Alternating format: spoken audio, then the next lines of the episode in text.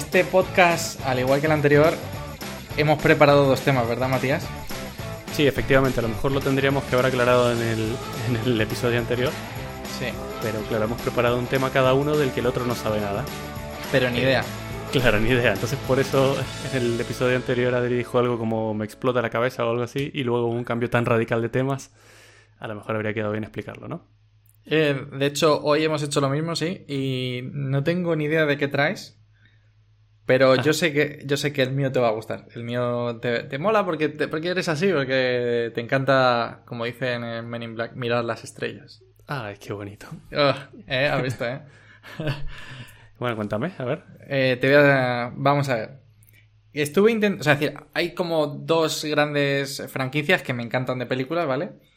Y una es El Señor de los Anillos y otra es Star Wars, ¿no? Y en Star Wars aquí, o sea, la parte que más me gusta obviamente es que hay muchas naves. Y dije, uff, qué interesante y cómo molaría poder explicar cómo funcionan esas naves. Pero es que es una puta locura, ¿vale? Es decir, o cómo, por qué son tan duros los viajes espaciales. Y nada, entonces dije, bueno, voy a investigar algo sobre el tema, pero es muy complicado. Y pensé, vamos a ver, eh, joder, yo juego al Kerbal Space Program, que lo he mencionado por Twitter infinidad de veces. Que es un juego de simulación que que intenta simular completamente cómo se sube una nave al espacio, cómo se ponen eh, satélites en órbita, cómo se monta una estación espacial, eh, cómo se llega a otro planeta. O sea, todo lo que tiene que ver con la simulación del espacio. Sí, doy fe de que con ese juego aprendes más que haciendo un doctorado en, en no sé, en física y en, no sé, Sí, de hecho está aquella broma de la gráfica de, bueno, pues eh, esto, cuando estudié mi, mi degree de, astronomía, cuando estudié físicas en la, universidad, cuando llegué y jugué al Kerbal Space Program y de repente pues una, la gráfica eh, se va hacia el infinito. Y pensé, bueno, eh, pues voy a contarte cómo, cómo funcionan los cohetes. Qué bueno. Me interesa, me gusta por dónde vas. Claro, claro, claro. Entonces he ido viendo, o sea, decir, varias partes que son muy interesantes. Eh, o sea, de cómo funciona un cohete. O sea, obviamente, bueno, has visto los cohetes, ¿no? Como son, o sea, decir, ahí en plan alargados y tal. Gigantes, sí. Gigantes, sí. Eh, ¿Sabes qué llevan dentro? Sí, la gran mayoría de los cohetes son combustible, básicamente. Ahí está. Y está dividido en dos tipos de combustible, ¿no? Eh, esa, joder, mira qué buena. O sea, decir, vale, ves, como yo sabía que en este tema me ibas a poder ayudar. ¿Sabes qué dos combustibles llevan? Sí, eh, lo que pasa es que, claro, en el espacio hay una cualidad bastante importante y es que no hay oxígeno. Y todos los motores que nosotros conocemos son de propulsión por combustión. Y. Y claro, para quemar cosas hace falta oxígeno. Entonces, claro, la mitad es un eh, oxidizer, que no sé si se dirá oxidante o cómo se dice. Oxidante, justo, oxidante. Vale, un oxidante y un combustible. Justo. Entonces, la mezcla de los dos hacen la combustión y es así, lo estoy inventando. Sí, sí, sí. No, no, no, es, perfecto, es justamente eso. Es decir, como está muy bien, o sea, tú podrías quemar combustible eh, pues a cierto rango de la Tierra, o sea, es decir, como, no sé, a unos 10 kilómetros. Pero más allá, es cierto que cuando quemas un combustible, el, proceso por el cual se quema es justamente porque hay un oxígeno que está, que está transformando esa, combustión en ese calor y entonces todo, todo se produce y se produce esa propulsión, ¿no? Y es cierto que, claro, el otro problema que dices es que en el espacio no existe ese oxígeno que necesito para quemar el combustible y para transformarlo. Y claro, pues, pues dijeron, venga, pues vamos a ver, ¿qué hacemos? Pues metemos también ese oxígeno. Es cierto que, eh, por lo visto, ahora se utiliza más eh, hidrógeno, sorprendente, hidrógeno líquido, que parece ser que funciona también como oxidante. Yo estaba leyendo y es una movida, es porque tiene. O sea, es decir, porque puede funcionar como parte de. Es como un oxidante negativo y no sé qué, y entonces hace las partes. La química es chunga de las, de, de las tradiciones, sí. Entonces, pero es muy bueno, claro, es decir, es la primera, es decir, no todo es combustible, no todo es eh, como podríamos pensar en plan queroseno ahí en plan a casco porro, sino que, que justamente necesitamos dos tipos de combustible. O sea que necesitas el doble de espacio y peso para llevar hacia arriba. Exacto.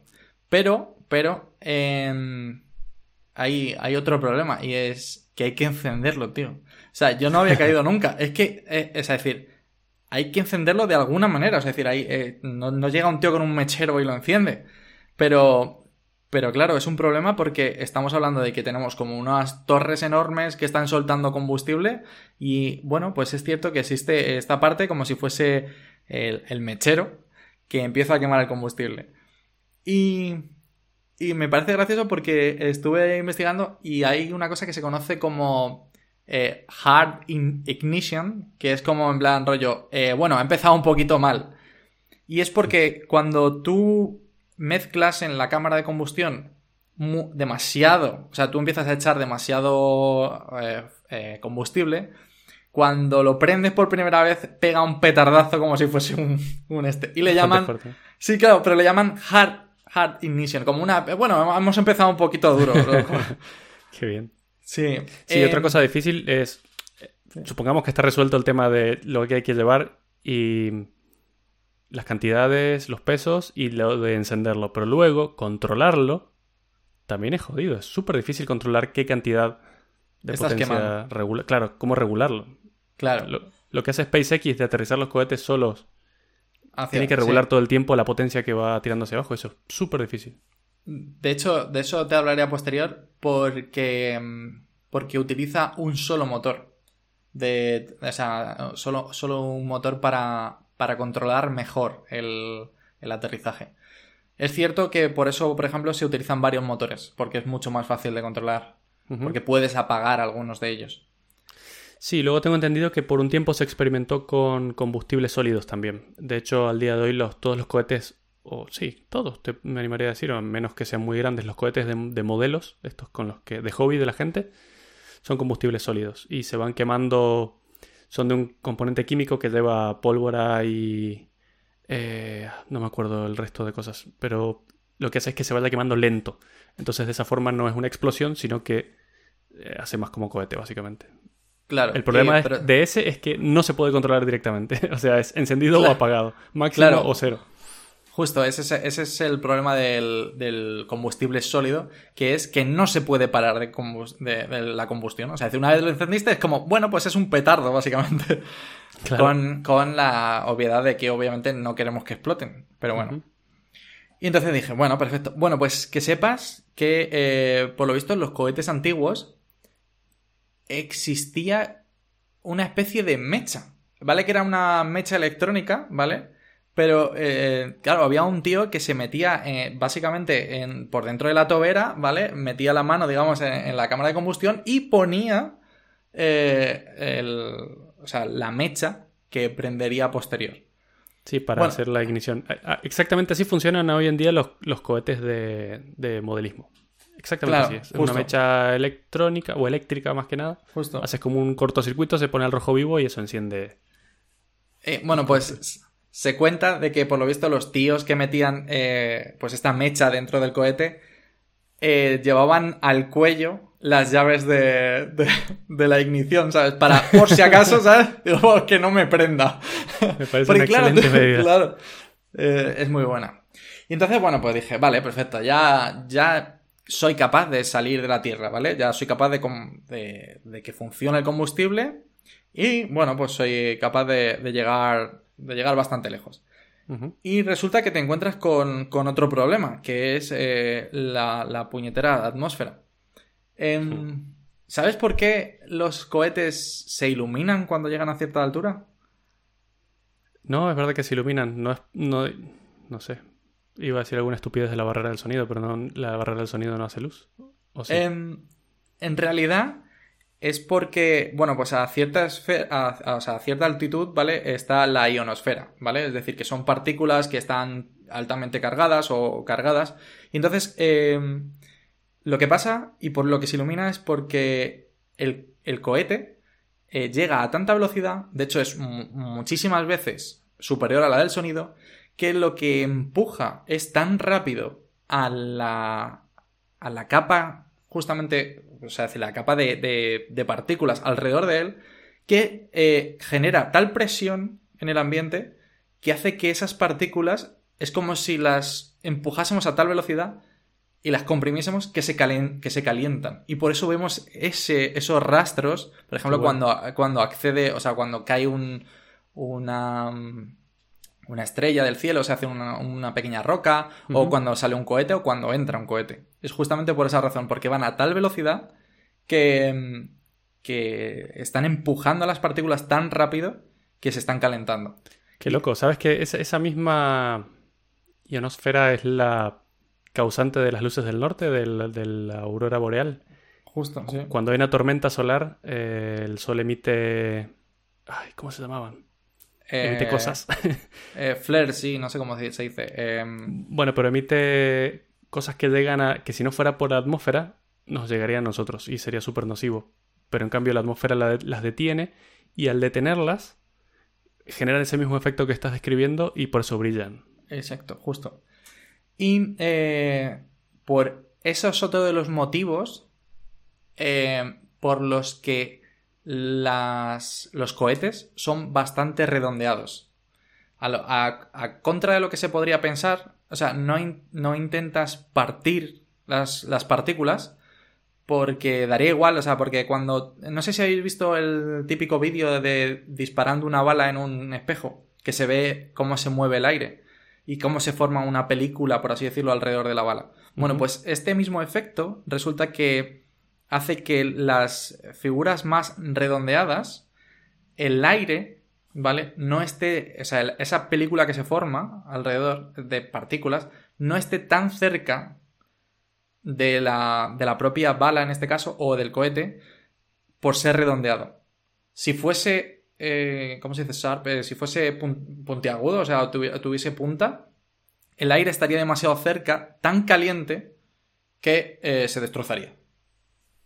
Ajá. Entonces, claro, pues por, lo menos está, está, está caliente, pero un poquito más lejos de la superficie. ¿Vale? Claro. Pero aún así, como bien sabes, se utilizan escudos de calor. No sé cómo traducirlo. Sí, eh, son unos materiales súper locos y que no se pueden reutilizar mucho porque solo aguantan un viaje tal vez de ida y otro de vuelta como máximo y, ya. Justo, sí. Son eso, son justo unos materiales que son capaces de absorber el calor, de que digamos prácticamente por dentro están hechos de goma para no transferir ese calor. Goma, no, foam, eh, ¿cómo se dice? Espuma. Espuma, justo. De espuma para no transferir el calor a, la parte interna de la nave. O sea, es decir, queremos que ese calor que está produciéndose porque nosotros estamos atravesando la atmósfera a tal velocidad se quede en la superficie. Y entonces, bueno, pues suelen ser o cerámica o cosas parecidas que absorben muy, bien el calor.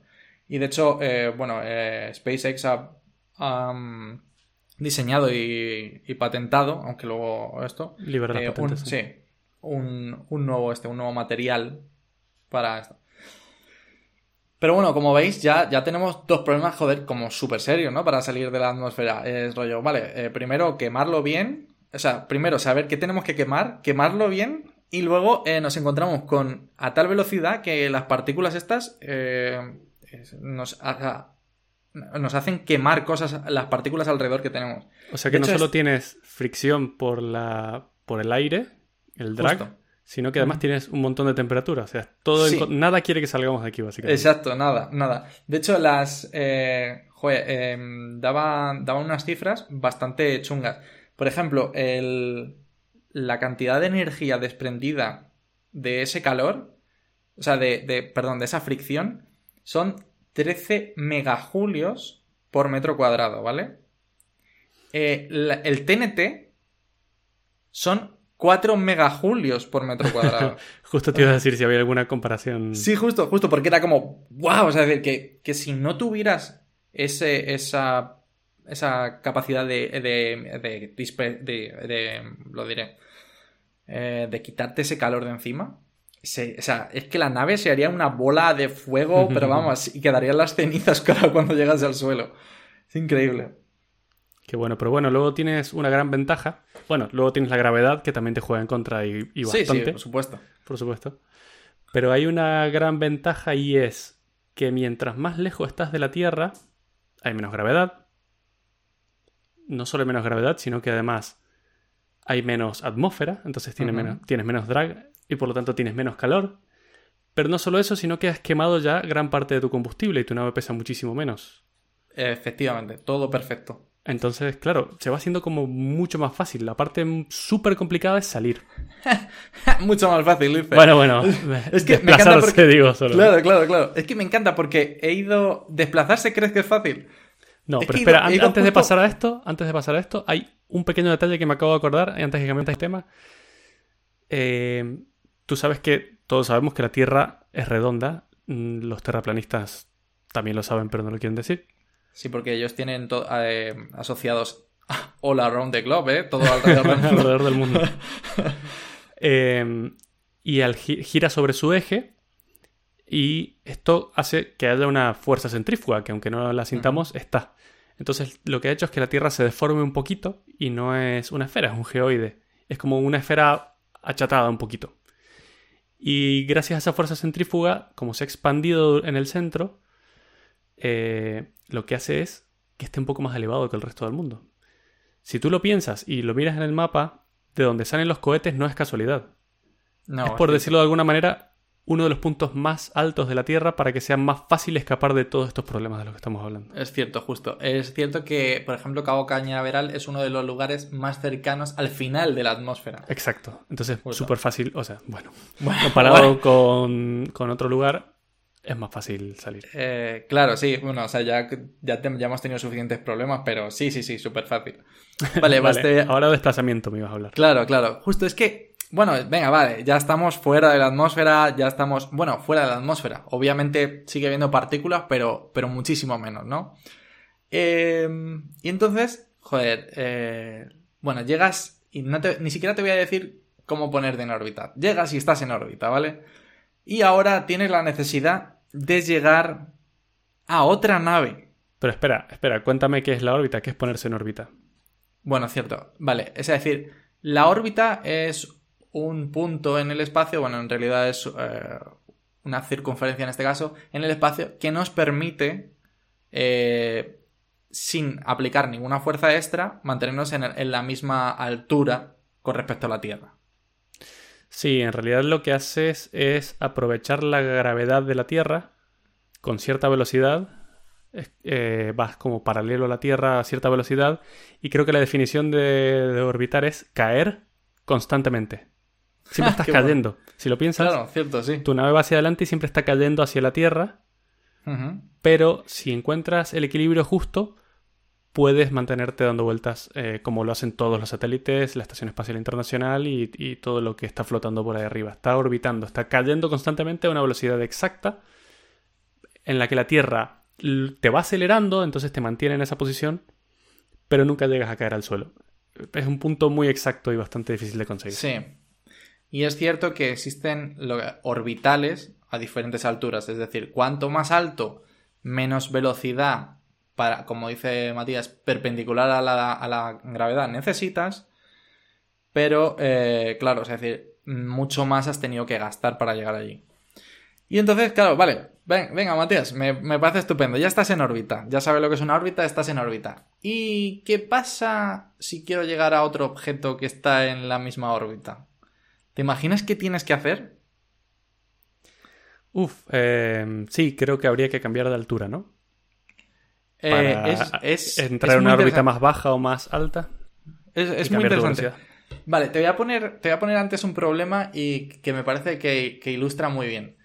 Eh, ¿Sabes cuando se lanzan? Tú sabes que eh, muchas veces hay un cohete y se lanzan varios satélites a la vez, ¿no? Por ejemplo, Starlink, o sea, perdón, SpaceX hace no mucho puso 60 satélites de Starlink en órbita a la vez con un solo cohete. Sí. Y de hecho, esos mini cohetes eh, o sea, perdón, esos, satélites no tienen ningún tipo de mini cohete para ponerse. O sea, para separarse entre ellos. ¿Vale? O sea, es cierto que tienen pequeños propulsores, pero no son muy. Pero no lo suficiente como para ponerse en, en distintas órbitas o en. o en distintas posiciones de la misma órbita. Entonces, em, vale. ¿Qué pasa si yo tengo dos satélites de tamaño muy distinto? ¿Cuál crees que tienes que soltar primero o en último lugar? Te pongo el caso, claro. O sea, es decir, el que suelto primero está más atrás en la misma órbita, ¿vale? Y tiene trampa, muchísima trampa, porque eh, es muy loco. ¿Cuál tendría que soltar primero? ¿Para lograr qué? Que, Para lograr que se separen. O sea que básicamente se, reduce a cuál iría más rápido. Eh, sí. Porque tienes que soltar primero los más rápidos porque si no se llevaría por delante al resto el más no, rápido. No, al, revés. O sea, decir, eh, bueno, sí, efectivamente, debería soltar primero el más rápido. Vale. ¿Cuál es el más rápido? Yo creo, por lo que te he dicho antes, que es el más pesado. Porque la órbita, el más grande, digamos. porque la órbita es básicamente la fuerza de atracción de la Tierra y a mayor masa más velocidad. Eh, pero, pero ahí estás ahí jugando trampa. Es cierto que es el más pesado, o el perdón, el más grande, mejor dicho, pero no es por la masa, porque la fuerza de la gravedad es la misma para todos. Gracias, eh, este Newton. sí. Pero eh, resulta que tú esperarías que el que más grande es, más drag tiene, más fricción tiene, ¿verdad? Ya, pero eso es lo bonito del espacio, no hay nada de eso. Sí, o sea, sí que bueno, hay... sí, a esa altura hay algo, a esa altura hay Claro, sorprendentemente sí que hay algo. Y entonces, eh, ¿sabes qué pasa con, con la, cuando tienes este tipo de fricción? Que te frena, ¿verdad? Hmm. Y como bien tú has dicho, o sea, decir, o como hemos dicho antes, cuanto más alta es la órbita, o sea, cuanto más lejana a la Tierra la órbita, menos velocidad, ¿verdad? Entonces doy por sentado que cuanto más cercana a la Tierra, más velocidad. Entonces, ¿qué pasa? que como esta, este satélite que es mucho más grande está siendo frenado, ¿vale? En realidad está cayendo hacia la Tierra. Muy poco, ¿vale? Es decir, es prácticamente mínimo y no importa esas alturas, pero sí que es cierto que se nota y tiene mucho, mucha más fricción. Por tanto, cae de órbita, o sea, decir, cae a un orbital más bajo y se acelera. Ah, y todo eso Entonces, sucede automáticamente. Automáticamente. Entonces, el más grande cuanta más fricción tiene, más se acelera. Es, o sea, es, cierto que está cayendo. Y, caerá muchísimo con, el paso de los años, pero es cierto que luego se pueden eh, reajustar, que para eso utilizan esos propulsores, pero de base, el, que el más grande tiene más fricción y por tanto cae de órbita y más rápido va.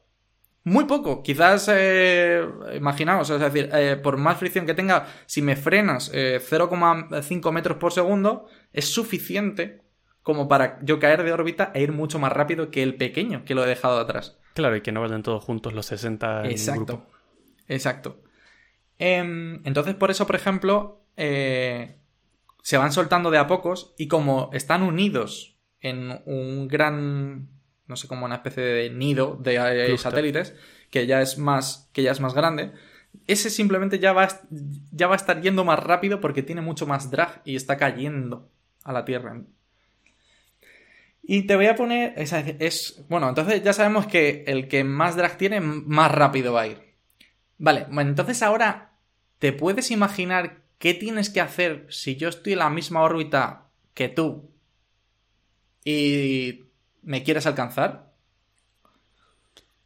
podrías eh. o bajar de órbita. Claro. Pero, em, ¿cuál es? O sea, pero ¿cómo tendrías que bajar de órbita? Porque eso es, muy interesante. Y estamos como muy equivocados. Eh, llevamos tales velocidades que, que, de hecho, por ejemplo, la fuerza de la gravedad apenas, o sea, nos está afectando, pero nos están manteniendo en esa órbita. Entonces, ¿qué pasa si yo acelero hacia la Tierra? Pues prácticamente nada. No estoy haciendo nada. Para bajar de órbita, para acortar el espacio que existe entre la Tierra y la órbita en la que estoy, lo más fácil es apuntar los cohetes en la dirección contraria a la que yo estoy yendo y frenarme un poco. Retrograde propulsion. Justo. pero no sé cómo se dice en español retrograde. Retrógrado. No sé, no lo. O sea, yo me imagino que es. Yo imagino que será un poco como ir en la dirección opuesta a la que, a la que estoy yendo. Simplemente desacelerar y vas a caer un poco. Desacelerar, justo. Desacelerar y ya está, ya caería suficiente. O sea, podría desacelerar muy, muy, muy poquito con respecto a ti, pero sería suficiente para alcanzarte.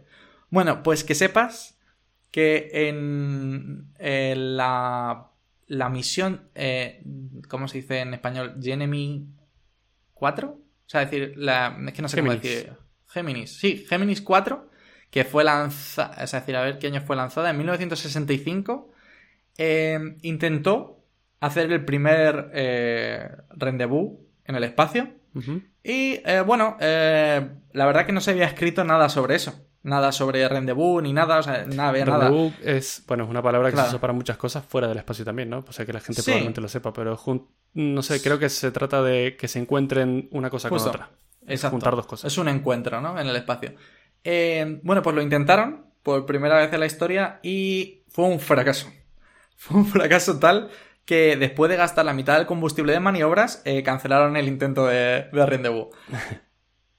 Porque ellos intentaban acelerar y llegar al cuerpo. El problema de acelerar en el espacio es que simplemente estás subiendo, o sea, de órbita. De órbita. Y te vas más lejos del Justo, y te, estás alejando del objeto. Entonces, eh, bueno, pues eh, fue un fracaso y, ahora ya lo sabéis. O sea, si tenéis que llegar, es más fácil impulsaros en el sentido contrario. Sí, es, contraintuitivo, pero es así. Si, si en 1965 hubieran tenido Kerbal Space Program, podrían haberlo efectivamente sabido. Eh, bueno, pues que sepas que toda la teoría de órbitas, eh, la, o sea, toda mecánica de órbitas que se llama, eh, fue escrita por Buzz Aldrin. ¿En serio?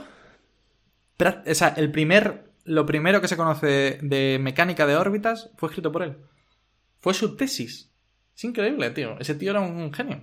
Sí, tal cual, un crack. Y, justamente, eh, para terminar, te iba a preguntar, ¿cómo crees que es más eh, eficiente aterrizar? O sea, pregunta difícil, ¿eh? O sea, decir, porque se pueden dar muchas maneras, pero Eficiente, yo creo que es lo que hicieron con el Discovery, que es una especie de mini avión, subes y ya luego lo dejas caer y aterriza planeando como un avión. No necesitas combustible para, volver. Vale, es cierto que esa manera es muy eficiente, pero si tuvieras que aterrizar tu cohete... Hmm, chungo, ¿eh? Paracaídas, miles. Miles. Esa es muy buena, pero... Eh, pero has tenido que frenar muchísimo el cohete. Sí. Hay una, o sea, de hecho, hay una cosa que se conoce como, o, SpaceX, perdón, lo llama Hover Slam, que es justamente lo que hacen sus cohetes. Eh, los cohetes que van a caer encienden el motor el tiempo necesario para frenar la fuerza, o sea, la velocidad que están, que, que le están consiguiendo. Sola y exclusivamente el tiempo necesario. Esa es la más eficiente de aterrizar un cohete. Porque no, no, es decir, estás yendo clavado y solamente utilizas la energía contraria a la fuerza de la gravedad. Si te fijas, el resto lo has gastado, o sea, tienes que gastar esa energía. Y estás gastando para mantener siempre la misma velocidad y no acelerar. Y no, no, no, y de hecho reducirla a cero cuando estoy llegando al final. Pero en el Kerbal Space Program se conoce como eh, el, el, quemado de suicida. Porque, aparte, porque hay, un problema con. Bueno, y de hecho, eh, SpaceX lo ha mostrado muchísimas veces. Es que si te equivocas, tanto para un lado como para otro, no hay manera de arreglarlo. O sea, es decir, tiene que ser clavado. Porque si lo haces antes, eh, que ya ha pasado, por ejemplo, te quedas levitando en un punto y te puedes quedar sin combustible, como ha pasado alguna vez en SpaceX, y estrellarte, toma por culo. Eh, y la parte, otro problema es que mantener en equilibrio un cohete de esas características es una, o sea, es una verdadera hazaña. De hecho, lo consiguen pues, gracias a que está clavado el combustible para ese momento. O sea, perdón, el, el quemado para ese momento. Claro, lo que pasa es que todo esto es lo que hace tan, tan, tan difícil que vayamos a otro sitio. Porque si nos cuesta tanto que recién, ¿hace cuánto hemos podido hacer esto de SpaceX? ¿Hace dos años? Dos, no, eh, de hecho, el primer eh, cohete que se consiguió aterrizar es 2015, Matías, ya. 2015, vale. Recién en 2015 hemos logrado volver. Sí. Imagínate tener que ir, por ejemplo, a Marte. Exacto. Es solo un viaje de ida, porque es salir y llegar. No, tenemos combustible suficiente como para hacer el, todo lo mismo. Tendría que ser el doble de tamaño, pero es la pescadilla que se muerde la cola, porque el doble de tamaño es el doble de peso y el o sea, no, no, es que metiéndole el doble de potencia puedes hacer el, doble de distancia, no es, no es tan fácil. Exacto. Eh, entonces, bueno, pues te, tienes ese problema, pero es muy bueno porque es la manera más eficiente. Si te fijas, solo he utilizado la energía contraria para vencer la gravedad. Ya está, solo, solo, solo. Entonces no he desperdiciado, por ejemplo, nada en, en, eso, en calor, porque lo he tenido que... o sea, decir, no he tenido que forzar, por ejemplo, eh, cambio de energía cinética en... Cinética, perdón, cinética es en inglés. En, en otro tipo de, de energía como, pues como calor, ¿no? Entonces es como el más eficiente.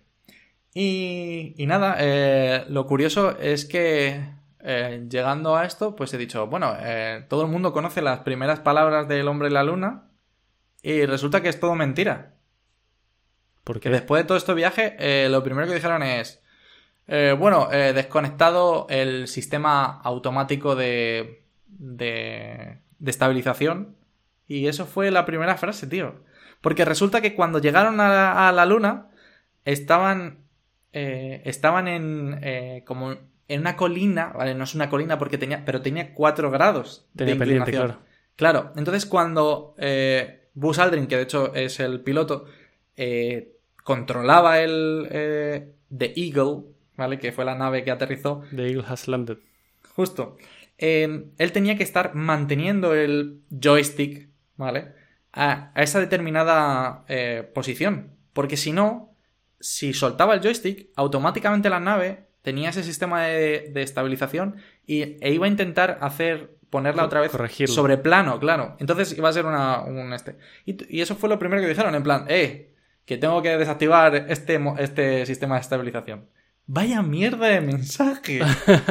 bueno, pero es que era, era una cuestión de vida o muerte más que algo poético. ya, pero vamos. Entonces, eh, bueno, muy guay. También he, también he escuchado otras conversaciones, como por ejemplo... es que está muy bueno. Eh, hay una conversación transcrita después de muchos años, porque era confidencial, que le dicen, eh, entre los tres obviamente, en plan, ¿quién, hizo, qué, ¿quién ha hecho esto? En plan, ¿quién hizo qué? ¿Cómo que qué? Es decir, esto y dice, dame una servilleta, que hay un ñordo volando por la nave. es increíble, tío. Claro, tú imagínate. Claro, hay que convivir con tres tíos en una lata de sardina. Eh, imagínate. Entonces, eh, bueno, la verdad que he aprendido mucho. Qué bueno. ¿Has leído el eh, discurso que también estaba como... Era confidencial y luego se ha liberado? El discurso que había preparado por si todo salía mal. Eh, no, pero eh, tiene que ser genial. ¿No lo conoces? Es bastante chungo en realidad, pero bueno, está, está disponible. Se ha liberado hace poco y era, lo tenían preparado porque había una gran posibilidad de que saliera todo mal y, tenían que decirlo cuanto antes. De hecho, el presidente lo iba a leer. Que era eh, Nixon, creo, en ese momento, creo. Puede ser, puede ser. De hecho, a ver, es cierto que a posterior, o sea, me he leído, o sea, me he escuchado las conversaciones restantes y es cierto que ellos hablan de. Está todo listo para salir, porque había muchas posibilidades, igual como dices tú, de no podemos salir. O sea, algo ha ido mal o suficientemente mal como para no poder quedarnos. Pero bueno, al final, bueno, ya estaban aterrizados, ya, ya, estaba todo ahí. Y de hecho dijo aquello de un gran paso para el hombre. O sea, un pequeño paso para el hombre, un gran paso para la humanidad. Lo, ha apuntado en la mano, eso me parece a mí.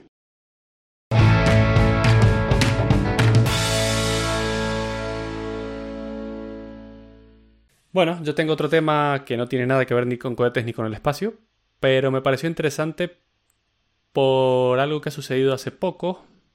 Oh, mierda. Y que es curioso, porque ha sucedido hace poco, pero no mucha gente lo sabe.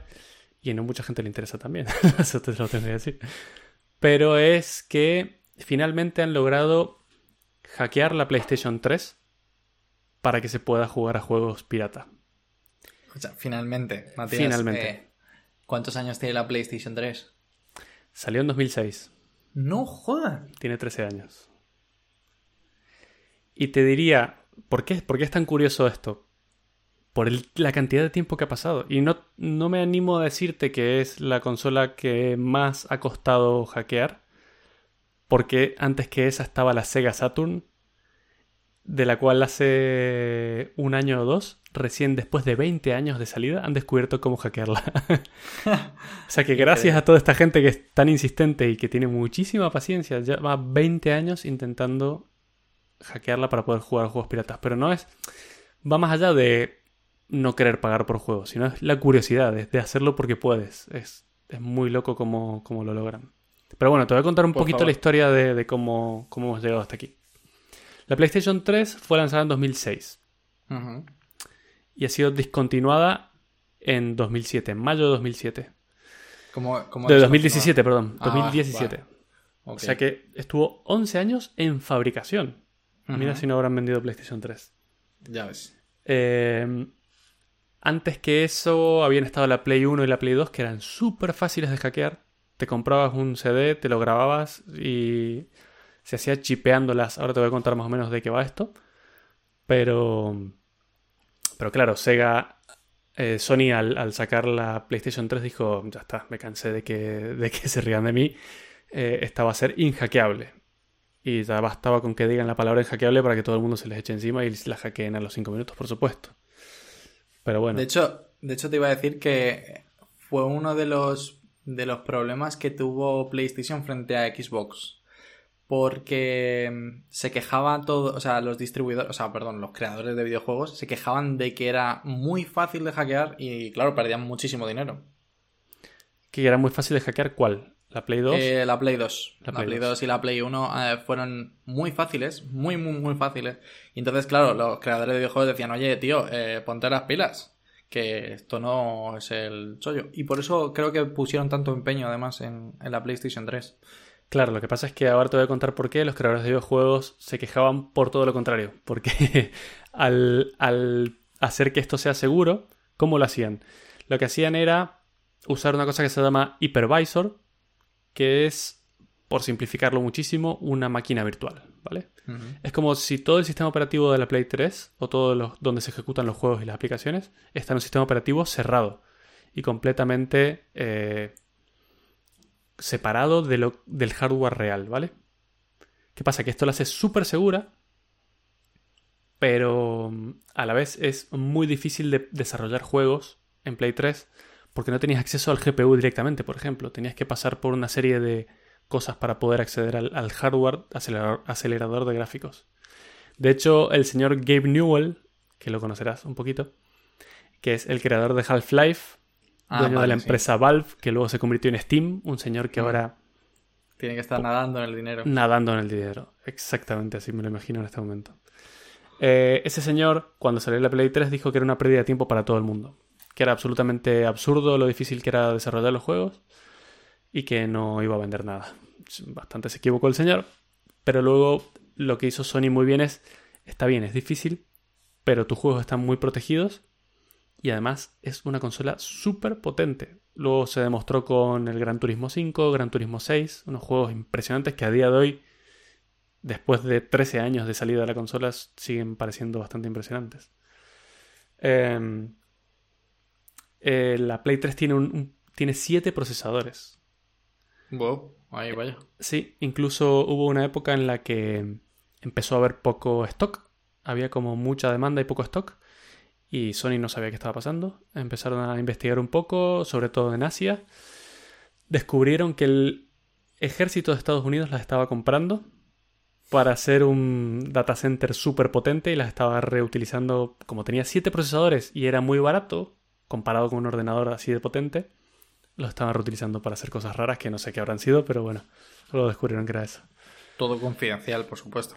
Por supuesto. Em, vale, Salió en 2006 y a la vez, evidentemente, Microsoft saca la Xbox 360, ¿vale? Que también tenía em, un hypervisor, o sea, el sistema de seguridad era muy parecido. Eh, no solo tienen un hypervisor, sino que están todas las aplicaciones y los juegos están firmados con una clave, ¿vale? Y la consola tiene otra clave que está grabada en el hardware directamente, que no se puede modificar. Entonces, para poder usar cualquier app o cualquier juego, usando una combinación de, esas dos claves, se desencripta el juego y se puede jugar, ¿vale? Tienen que estar firmados y es súper seguro y funciona muy bien. De hecho, Así funcionan muchas cosas de seguridad hoy en día, básicamente. Pero hay una gran diferencia entre la Xbox y la Play. Y es que la Xbox usaba DVD y la Play usaba Blu-ray. ¿Qué pasa? Que lo que hicieron para hackear a la Xbox es cambiar el firmware del lector de DVD. Mierda. Directamente a ese nivel. Hay unos aparatillos que se llaman JTAG, que es como un protocolo que se usa para prueba de placas de hardware. Se usa muchísimo en la industria de la electrónica y los hackers es lo que suelen usar para hacer este tipo de cosas. Entonces directamente reescribieron el firmware que leía los discos, pero del DVD, del hardware. O sea que el DVD reportaba a la Xbox que tenía un disco original y estaba puesto. Y que lo tenía que ir a buscar aquí. Y en realidad era un disco falso. Hmm. Y esto fue en 2007. O sea, salió en 2006. En 2007 ya lo tenían así. De ahí en adelante como era un problema de hardware, ya no lo pudieron solucionar con software. O sea que la Xbox 360 fue una pérdida bastante grande de dinero. O sea, tienen que haber ganado mucho, pero es como que la hackearon muy rápido y pasó a ser como la Play 1 o la Play 2. Ibas, te comprabas un DVD falso, te lo grababas tú en tu casa y ya funcionaba. Así de fácil. Wow, esa increíble, ¿eh? O sea, muy jodida. Sí, muy jodido. Entonces, bueno, ahí ya Sony se hizo mucho más fuerte porque, claro, perdió a su mayor rival y competidor, que era la Xbox. Igual de capaz en, potencia de, de juegos. Eh, de hecho, habían casi los mismos juegos, pero con ese problema. Bueno, todo esto sigue adelante, todo va muy bien. Em, incluso hasta 2010 siguió todo esto sin problemas. Pero después viene un chiquillo que se llama George Hutz. No creo que te suene, porque es, en realidad es, menos famoso de lo que debería. Es la misma persona que cuando tenía 16 años liberó el iPhone 1. Ah, sí, sí, sí, sí, por supuesto. Era un niño de 16 años, bastante superdotado, que con 16 años hizo el jailbreak del iPhone 1. Fue como... De hecho, le contrató a posterior, cuando hizo lo de la Play 3, le contrató, le contrató a Apple. Mm. Exactamente. Sí, cierto. Ese niño, dos años después, con 18, hizo esto en la Play 3. ¿Qué pasa? Que usando algo parecido, usando, sí, el mismo JTAG, lo que haces es, em, te conectas directamente a los buses de datos de las placas, a ese nivel llega el tío, y envías un pulso alto con sobrevoltaje en un momento exacto que lo que hace es que en un loop de, de un programa escribas en, en, una memoria, en una parte de la memoria que no está protegida, en vez de escribir en la parte que está protegida, ¿vale? Hay una parte de la memoria RAM en la que pueden acceder todos los programas y otra a la que no, que es solo por el sistema operativo y que el hypervisor se supone que tiene que acceder.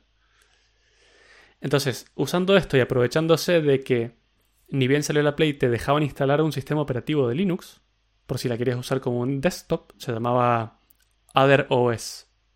Sí. Entonces, como él tenía Linux y además estaba haciendo esto por hardware, desde Linux leía el contenido de la memoria de lo que no se supone que debería estar leyendo y al final era las firmas de de esto que o sea, de los discos, la, clave esta que no deberías conocer para poder firmar el software y que la Play se crea que es algo válido, ¿vale?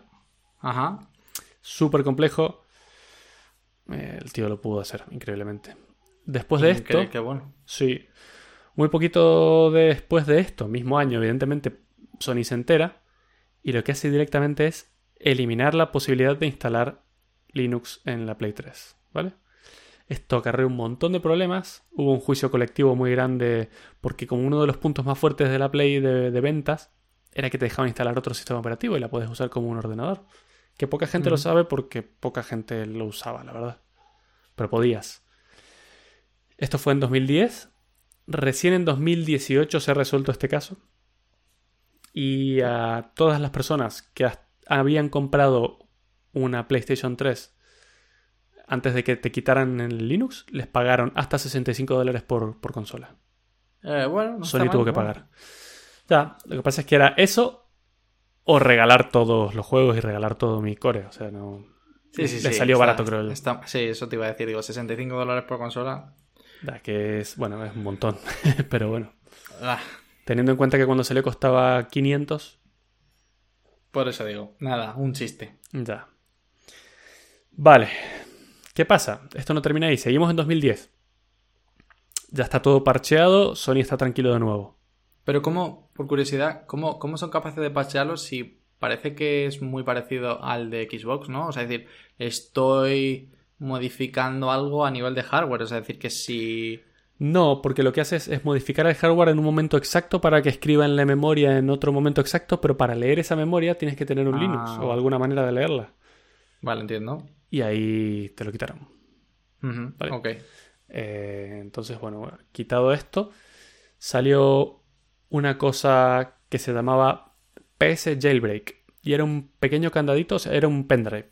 Tenía la forma de un pendrive, se conectaba al USB y hacía algo parecido. Eh, te firmaba paquetes para que puedas instalar software no permitido en la Play 3. Eh, la empresa que lo sacó era muy pequeñita y era como muy secreto todo y no querían contarte cómo lo hacían. Pero claro, poco tiempo después hicieron ingeniería inversa y salieron todas las copias y ya se descubrió cómo funcionaba. Lo que hacía era hacerle creer a la Play que lo que habías conectado era un hub de seis bocas. Y por lo visto cuando conectas un hub USB hay una especie de, de handshake entre el hub y la Play en la que se transmiten comandos. Y se aprovechaban de estos comandos para inyectar unas cosas, no sé exactamente cómo. Y así es como ejecutaban un pequeño código que luego estaba dentro del pendrive y eso ya era como un caballo de Troya. Entraban ahí y ejecutaban y firmaban lo que haga falta. Qué bueno. Pero bueno, eso fue fácilmente parcheable también por una actualización de la Play y ya está, solucionado el problema. Claro, el problema es eso, justo que los dos estaban hablando de memoria y de un handshake que va en el sistema operativo. Claro, modifico el sistema operativo y se acabó, ¿no? Exactamente. ¿Qué pasa? La gente que escucha se preguntará, ¿y por qué actualizas? ¿Por qué no te quedas en una versión vieja y ya está? Y puedes jugar a todo pirata. Esa me la sé porque me pasó a mí. A Porque entonces ya no te dejaban jugar en internet. Exactamente. Si no estás en la última versión, no te dejan jugar online. Y Vale, además, además pasaba de que algunos juegos solamente iban a funcionar con cierta versión. O sea, es decir, que también te prohibirían jug- jugar a juegos nuevos. O sea que vaya putada. Exactamente. Porque los juegos, claro, los creadores de juegos también tienen un montón de, mecanismos en su lugar para protegerse, porque ellos no quieren que pirateen sus juegos. O sea, aquí no solo pierde Sony, sino que los que más pierden al final son los creadores de los juegos. Entonces, claro, yo soy el creador de un juego, estoy viendo que mi juego ha salido en 2011 y tú estás usando una Play con firmware de 2010, te voy a decir, "Ch, no, fuera. Entonces, claro, siempre te conviene mantenerlo actualizado. Vale. Eh, solucionado ese problema, Sony vuelve a descansar, pero pocos meses después, todavía en 2010, Joder. hay un grupo de hackers que se hizo bastante famoso, se llaman Fail Overflow, y durante una conferencia de seguridad presentaron un método de cómo obtener la root key, que es la clave privada esta que te comenté al principio, que debería ser intocable e que nadie la debería poder leer que no sea el propio sistema operativo. Pues... Y no te vas a creer cómo lo encontraron. Resulta que... Todas Estaba las- bajo, bajo el fichero password. sí, password.txt. Claro. Eh, no. Esto fue todo culpa de un generador de números random. Wow. ¿Por qué? Porque todas las claves que genera la Play para firmar cosas se generan en base a la master key, a la root key esta que te estoy comentando, que es lo, como el, el- el santo grial de la Play, ¿no? Porque en base a eso podrías firmar tú tus propias aplicaciones usando eso mismo, ¿no? El mismo algoritmo. Pues casualmente este generador de números random generaba siempre los mismos números en el mismo orden. Oh, mierda. Es decir, si apagas la Play y la vuelves a encender, el generador de números random te daba 1, 8, 9, 12. O sea que de random no tenía nada. O sea, pierde las gracias. No es random. Es una lista de números que te dan en un orden, ¿vale? Increíble. Entonces, sabiendo eso y teniendo las claves que generaba, haces ingeniería inversa y llegas a la clave que genera todo. La clave de las claves. La madre de todas las claves. ¿Vale? Qué bueno. Genial. Y esto fue el golpe más fuerte para Sony. ¿Por qué? Porque esto ya les daba, teniendo eso, ya podías hacer literalmente lo que quieras, podías firmar cualquier firmware y empezar a ejecutar lo que más te guste dentro de la Play. Ya está, era tuya. Esto fue, y para cualquiera que tenga una Play pirata o sepa más o menos sobre el tema, fue cuando la versión de firmware de la PlayStation 3 estaba en la 3.55. ¿Vale? Es un número que te sonará porque todo el mundo quiere una Play en la versión 355. ¿Por qué? Porque puedes hacer lo que quieras, es lo que hemos hablado antes, ¿vale? Lo que quieras, menos conectarte a Internet. Claro. ¿Qué pasa? Que a partir de ahí empezaron a, empezó esto a crecer un montón. Empezaron a salir unos sistemas que se llaman Homebrew, que es como una especie de launcher, que es una aplicación en la que usas los discos para montar. Puedes conectar tu disco rígido externo. Este Homebrew leía los juegos del disco rígido externo, le hacía creer a la Play que estaban montados en el lector de discos y que era un juego completamente original. Ya está. Podías jugar a todos los juegos que quisieras. Estos Homebrew hay muchos muy famosos. Uno se llama Webman, RetroArch. RetroArch es para jugar a juegos retros. Irisman. Pero el más famoso de todos se llama Multiman. Que empezó como un montador de juegos pero ahora mismo ha seguido creciendo y tiene, ahora es la navaja suiza de las PC3. Tiene servidores de FTP, tiene navegador de internet, administradores de archivos, te hace backup de tus juegos, por si no quieres tener tu juego en Blu-ray que se arruina, podrías hacerte un backup y guardarlo externo y luego jugar. Y muchas cosas más, por supuesto. Pero claro, lo gracioso es que desde ese momento hasta el año pasado nadie pudo sacar nada más. Sony sacó una actualización a la 355 que eh, solucionaba ese problema. Generaba números random de verdad esta vez. y ya nadie la pudo hackear. Nadie la pudo hackear. Entonces, a día de hoy se venden en eBay o donde sea PlayStation 3 en la versión 355 y que no se te ocurra actualizarla. Y se venden carísimas, mucho más caras de lo que costaban cuando salieron nuevas. Increíble. Vale. Eh, a tal punto que mucha gente, y yo conozco algunos, tienen dos plays. Oh, una para. Sí. Una en la versión 355 para jugar a juegos pirata y la otra es para jugar a los juegos que realmente quieren jugar online. Qué bueno. Pero oye, y una cosa, ¿y con los juegos nuevos eh, podía seguir pasando? O sea, me refiero, puesto a que. O sea, aquello que dijimos del rollo de. Bueno, un juego puede requerir una versión superior a la 355.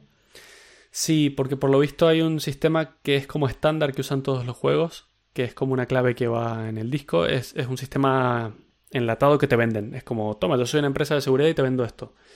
Y por lo visto lograron hackear eso también. Entonces, yo creo que incluso hasta el día de hoy, si haces backup de un juego, luego lo puedes montar en, en una PlayStation con ese firmware.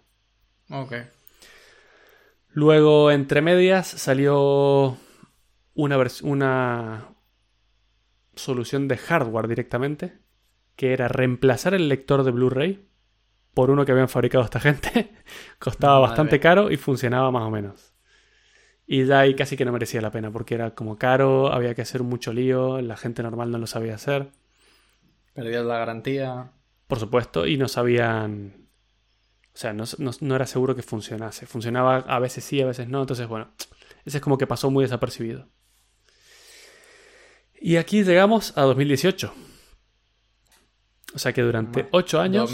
2019. Eh, bueno, no, 2018 cuando ah, pasó el siguiente, el siguiente ah, suceso que te voy a contar ahora. Y es que un tío que es estudiante de seguridad informática estaba estudiando el funcionamiento del navegador de, internet de, de, la Play 3.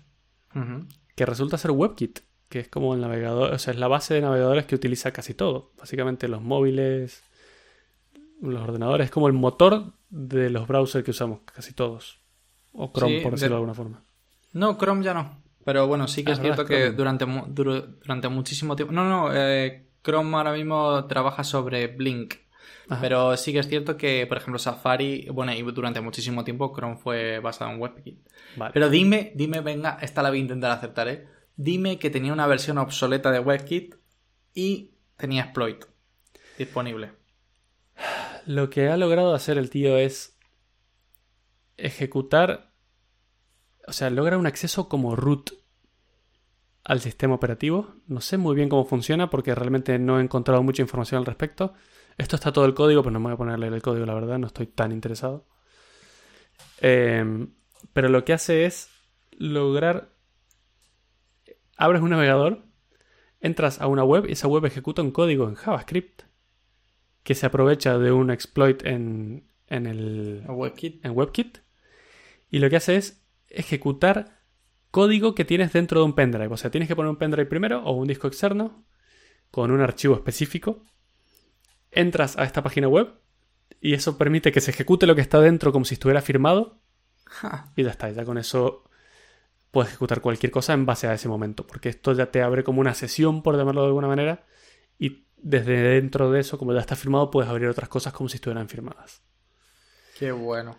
Eh, a día de hoy sigue funcionando. No sé por qué no lo pueden parchear. Parece que es algún problema de raíz de WebKit, pero sigue funcionando. Increíble, pero, o sea, decir, es cierto que ese mismo problema que dices eh, fue muy hardcore en, los navegadores eh, de, escritorio, ¿eh? De hecho, ese problema que justamente era, era como el punto de entrada a, todo, a hackearte el ordenador. Y muchísimas páginas utilizaban ese tipo de exploit de que podías ejecutar en modo root, porque estás ejecutando sobre el hilo del navegador. Entonces, claro, era muy interesante eso. Claro, exactamente. Entonces, bueno, a día de hoy, como te digo, sigue funcionando. Eh, ahí está este de código abierto. Y lo bonito de esto es que no solo no lo pueden arreglar con nuevas versiones, por lo visto, o, o no de momento que no esté en vista. O sea que siempre puedes mantener tu play actualizada a la última versión y jugar online. Pero no solo eso, sino que si tú reinicias la Play, el exploit se resetea, ¿no? es como si no estuviera, es como una app. Si no lo inicias de nuevo, tu Play está completamente legal y como nueva, puedes jugar a todo original. Pero si no lo hicieras y lo ejecutaras todas las veces, esto lo hace de una manera en la que le hace creer a la Play que el disco es original, el que tiene puesto. Entonces, si te conectas a jugar online, los servidores de, PlayStation, de Sony, mm, teóricamente no pueden saber que, el, que es un juego falso. O sea que incluso tienes online. O sea, tienes lo mejor de lo mejor. Tienes una play original para jugar cuando quieras. Tienes la, la parte pirata de jugar a todos los juegos que te puedes descargar. Y además puedes jugar a ellos online. online. Y además la puedes actualizar. O sea, es como ¡boom! Ahora sí ya la tienen todo. Pero bueno, nada, me pareció muy curioso porque mm, siempre me ha parecido curioso que que durante tanto tiempo no la pudieran hackear. Es muy loco, porque el resto de consolas caen como, como pajaritos.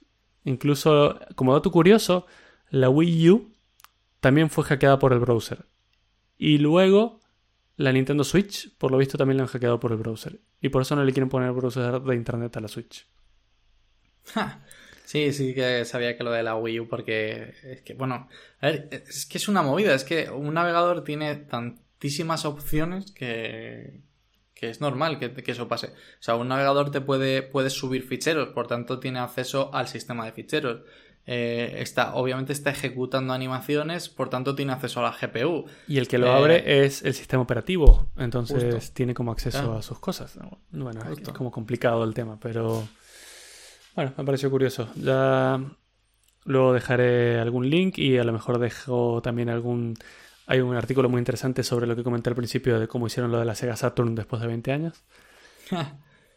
Pero bueno. 20 años. O sea que si tienes una Play 3, puedes ir sacándole el polvo, deja de usarla de tope de puerta y ya la puedes volver a usar sin.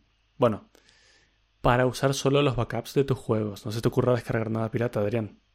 Eh, por favor, Matías. Es absolutamente ilegal. Claro. Aparte yo tengo una Play 4. ¿Qué narices me estás eh,